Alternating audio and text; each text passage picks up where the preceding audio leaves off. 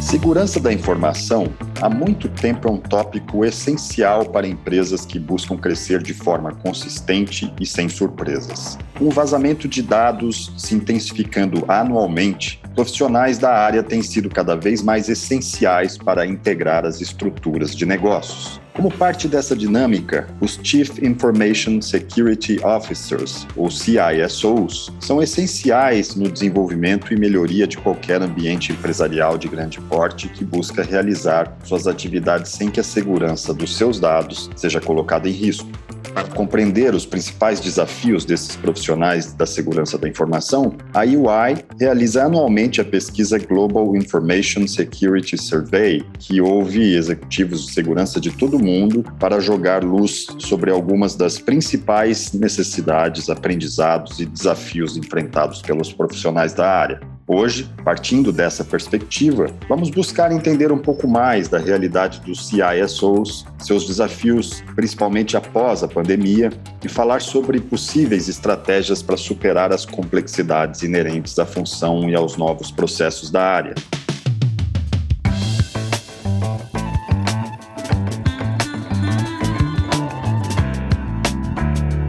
Olá, sejam bem-vindos ao Negócios em Transformação, apresentados por UI. Eu sou Edward Pimenta e converso a partir de agora com Demetrio Carrion, sócio líder de Cybersecurity da UI para a América Latina. É um prazer receber você aqui, Demetrio. Seja muito bem-vindo. Muito obrigado, Edward. O prazer é meu.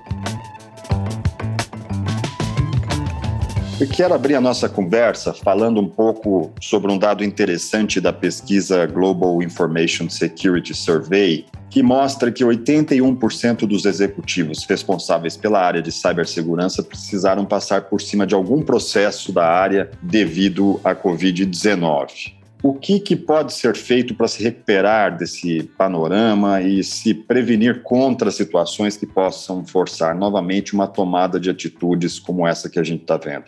Pedro, muito se aprendeu com essa situação, é uma situação inusitada. As empresas possuíam muitos planos de continuidade, planos de recuperação de desastres, mas não na proporção da pandemia que requer esse distanciamento social. Então, há um aprendizado daqui para frente, acredito que muitas empresas estarão preparadas, porém, obviamente que isso decai com o tempo, né? Se a gente pensa que em 10 anos, né, Deus quiser nunca mais aconteça, mas em 10, 20 anos não acontece de novo, as novas gerações chegam, vão esquecendo um pouquinho, mas de todo modo a gente já tem alguns caminhos que foram trilhados. O que precisa ser feito para corrigir e o que está sendo feito já atualmente por muitas das empresas é inserir aqueles controles de segurança que faltaram seja na conscientização dos profissionais, na forma de trabalhar no seu dia a dia, sejam também nos controles técnicos que devem ser implementados. Então, isso tem que ser feito de maneira rápida, não será simples, será um pouco, cada vez mais um pouco mais fácil, até porque se a gente pensar da mesma maneira que as cadeias de suprimentos no mundo físico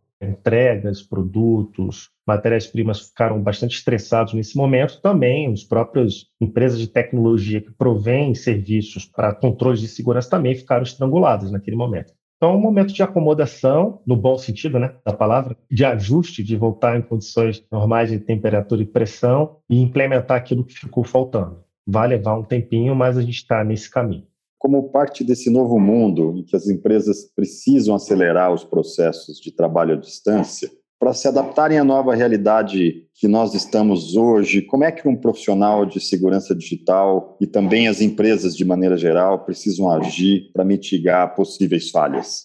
Está bastante próximo do negócio, né? A área de segurança ela precisa ser central no negócio como habilitadora. Então não cabe mais o papel do não pode isso, não pode aquilo, porque se você falar, você não pode trabalhar de casa, que era normal, né? Olha, de casa você não pode ter acesso ao ambiente corporativo, o negócio não vai existir nesse momento. Então, há toda uma mudança de concepção do trabalho, de um trabalho híbrido, de qualquer lugar do mundo. Também está se tornando comum você contratar pessoas de qualquer parte do mundo para trabalhar para o Brasil, trabalhar para a Argentina, trabalhar para os Estados Unidos. Então, a segurança tem que entrar nesse meio como habilitadora de criar essas ferramentas. Número um, trazer à tona para as pessoas o que, que elas precisam saber em termos de segurança, esse novo modus operandi. O ceticismo é uma dessas coisas, não receber um e-mail, o cuidado de você não transferir informações do seu computador em casa, que é do trabalho, para o seu computador de casa, que é seu pessoal, que não tem os mesmos controles. Às vezes você quer transferir para uma impressora para poder imprimir na sua casa. Então, são várias, vários processos de conscientização, né, explicando o que poderia dar errado e como fazer o jeito certo esse é um desafio grande, é justamente o gestor de segurança poder estar o mais próximo possível no nascedouro dos projetos e das iniciativas empresariais. Né? Hoje se trabalha muito mais, a própria pesquisa mostra isso, que a área de segurança trabalha muito mais no pós, ou seja, se eu faço uma migração do meu ambiente para nova tecnologia, se eu faço um investimento de entrada em outro país, a área de segurança é consultada após o fato, e aí você tem um custo muito maior de remediação, há um processo de convencimento mais difícil, é a área de segurança trabalhar no nascedor. E para isso tem que estar conectado e para isso tem que ser visto como a área do sim e não a área do não. Perfeito. Eu queria agora, Demetrio, que você explicasse um pouco para a gente o conceito de security by design, que é algo que ainda não faz parte do dia a dia de muitas empresas. E ao explicar, quais são as informações que você considera essenciais para que os tomadores de decisão se convençam de que planejar a segurança em todas as etapas do projeto é algo realmente importante para o desenvolvimento de uma empresa? Eu gosto muito de metáforas, né? Porque para quem trabalha na área de segurança, é, alguns termos são muito naturais. Da mesma maneira, né? Todo profissional que trabalha numa área específica, seja de finanças, mercado financeiro, produção, pesquisa, todos têm seu próprio vocabulário, né? Então eu gosto muito das metáforas, né? Você imagina a gente comprar um carro e esse carro não ter cinto de segurança, esse carro não ter airbag e por aí vai o que hoje a gente considera como itens cada vez mais padrão, né? itens que são padrão de carro seguro. Freio ABS, por exemplo. Então, você pensa no airbag, cinto de segurança, um freio aí ABS, como só um, alguns exemplos. Aí a gente compra esse carro e aí depois a gente recebe a ligação da empresa e fala assim, olha, queria te avisar que há um risco muito grande se você tiver uma colisão. E o que, que você acha da gente instalar um airbag no seu carro? Aí você pensa assim, poxa, ninguém me avisou antes, mas se você não colocou antes, por que, que ficou importante do dia para a noite?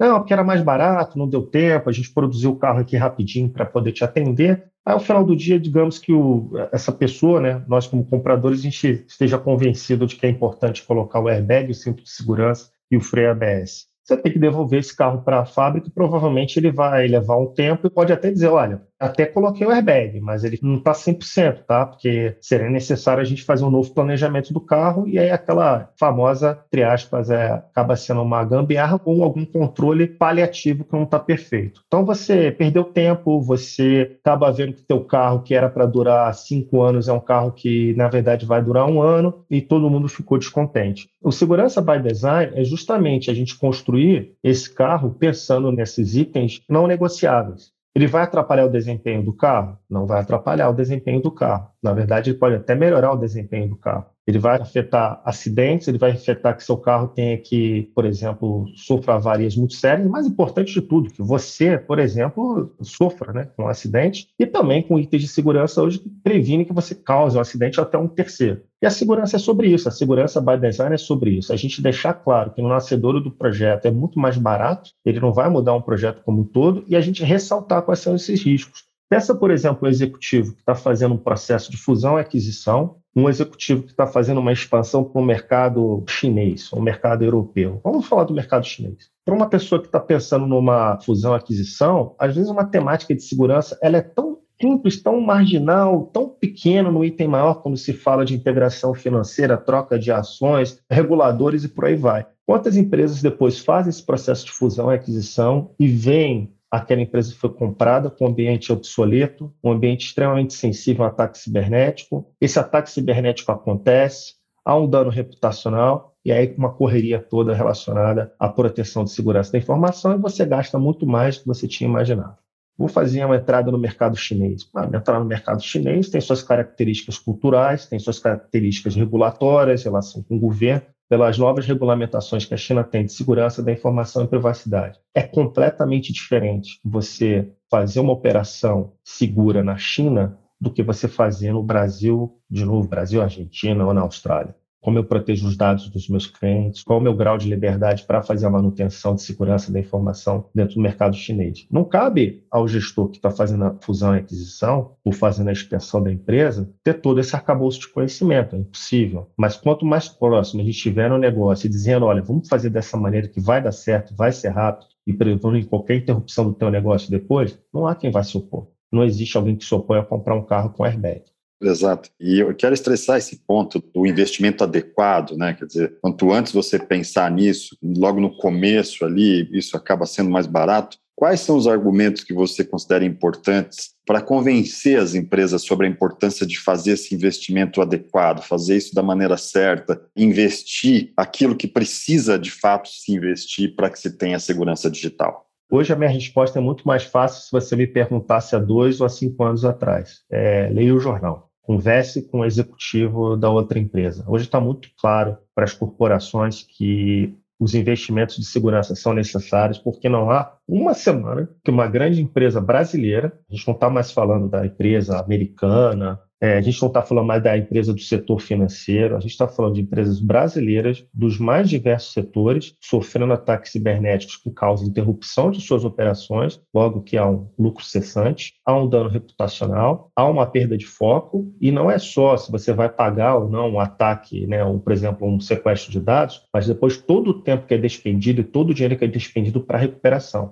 Hoje, a mídia vem fazendo um bom trabalho e as empresas também vêm fazendo um bom trabalho, muitas das vezes até porque são obrigadas por órgão regulador, seja a CVM, seja a Agência Nacional de Proteção de Dados, seja a SEC, seja agências de GDPR, né, que protege a privacidade em relação à GDPR na Europa, que é obrigada a fazer essa declaração. Então, eu diria que hoje o meu trabalho de convencimento é um pouco mais fácil do que antigamente. Leia o jornal e você também tem um compromisso com responsabilidade social se você para você pode estar interrompendo uma cadeia de suprimentos muito grande, seja na alimentação, seja qualquer consumo de produto que é essencial para a vida das pessoas, né? Ou para o bem-estar daquela pessoa, fugindo aqui da questão da comida, mas o compromisso que toda empresa tem de servir seu cliente de forma contínua e na maior excelência possível.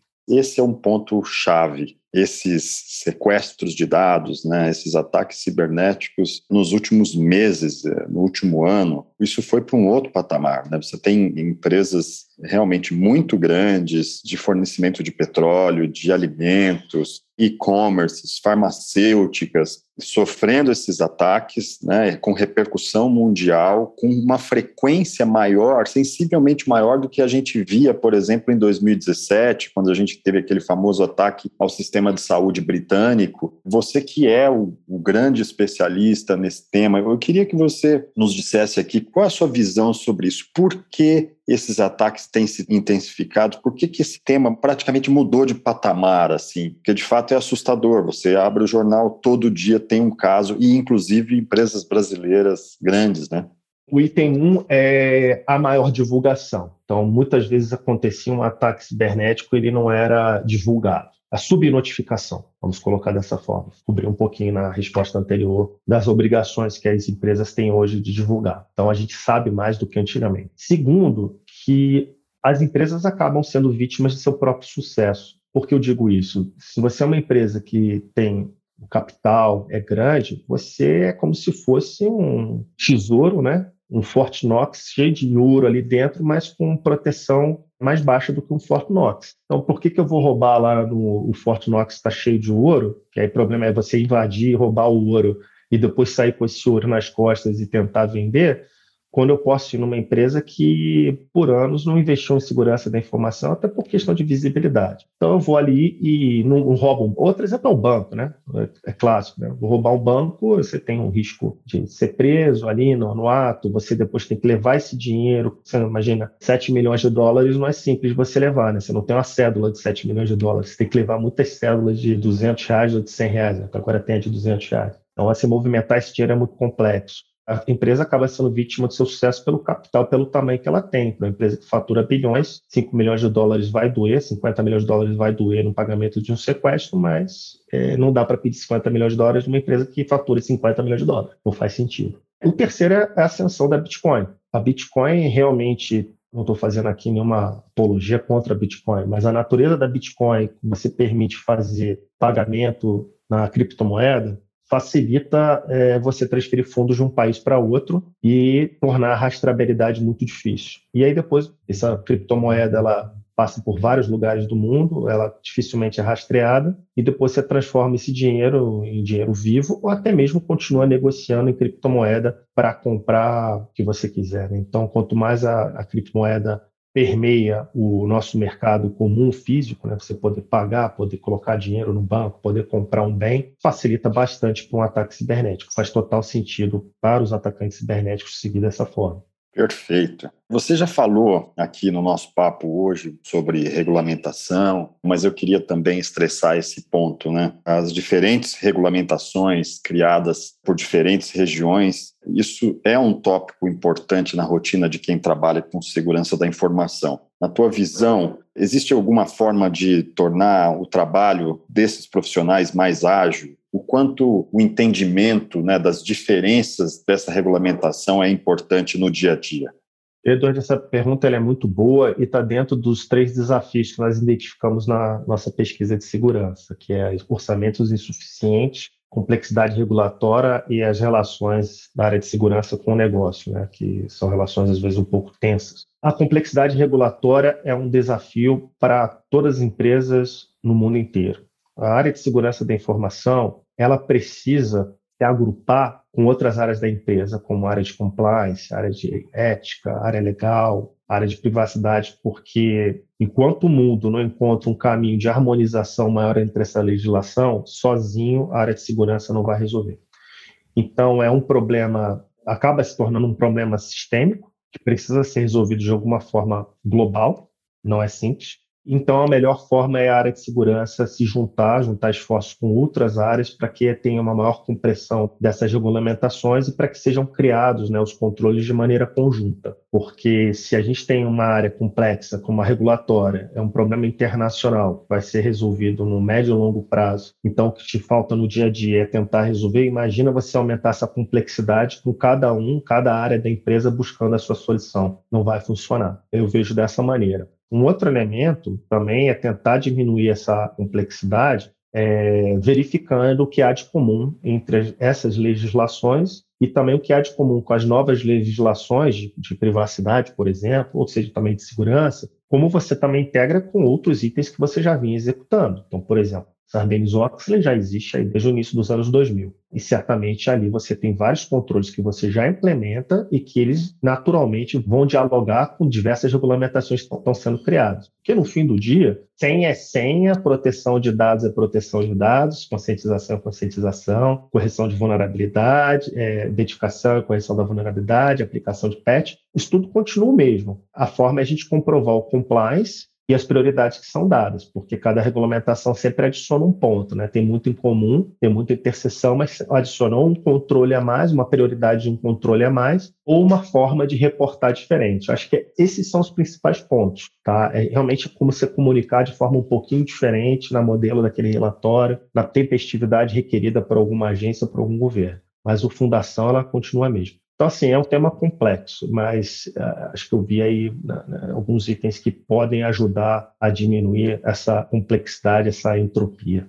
Perfeito. Demetrio, nós estamos chegando no fim do nosso papo aqui, mas para fechar a nossa conversa, eu queria que você fizesse um resumo dos principais desafios nos próximos anos nesse segmento que você trabalha com tanto afinco, que você conhece tão bem, e queria que você nos dissesse se existe algo que possa ser feito para que os profissionais dessa área consigam antecipar os eventuais problemas no futuro do limão fazer uma limonada, né? Desse momento que os ataques cibernéticos estão muito em voga, é a hora dos gestores de segurança da informação tomarem esse momento, que suas vozes estão sendo ouvidas e dialogar de maneira adequada com todas as áreas de negócio. É a hora que a gente está no spotlight, agora é o momento, o maior momento na história do mundo e do Brasil que a área de segurança realmente está sendo discutida. Todo mundo querendo saber um pouquinho mais, e agora a gente tem que acertar. Se nesse momento a gente não tiver o diálogo correto, a gente vai perder essa atenção que está sendo dada. E o diálogo correto é falar a linguagem de negócio, ser a área do sim e fazendo desta maneira, e não a área do não, assim não pode, porque isso não vai funcionar. E aí a gente vai conseguir, dessa forma, né, mostrando eficiência, mostrando eficácia, mostrando visão de negócio, priorização. Um ponto que também eu acho que é fundamental é mostrar também o benefício,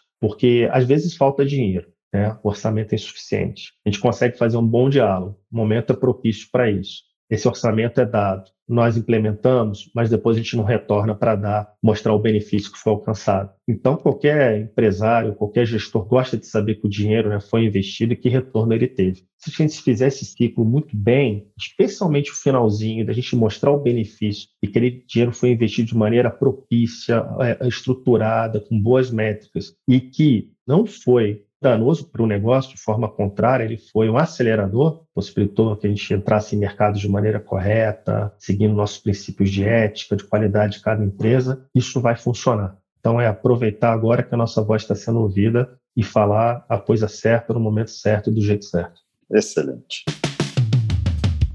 E nós chegamos ao fim do programa Negócios de Transformação. Demetrio, é sempre um grande prazer falar com você, te ouvir, é sempre muito esclarecedor esse papo. Foi um prazer tê-lo aqui. Pedro, é sempre um prazer falar contigo, sabe que te admiro muito e obrigado pela oportunidade. Muito obrigado a você também que acompanhou aqui o nosso programa. Nos vemos no próximo Negócios em Transformação, apresentado por EY. Até breve.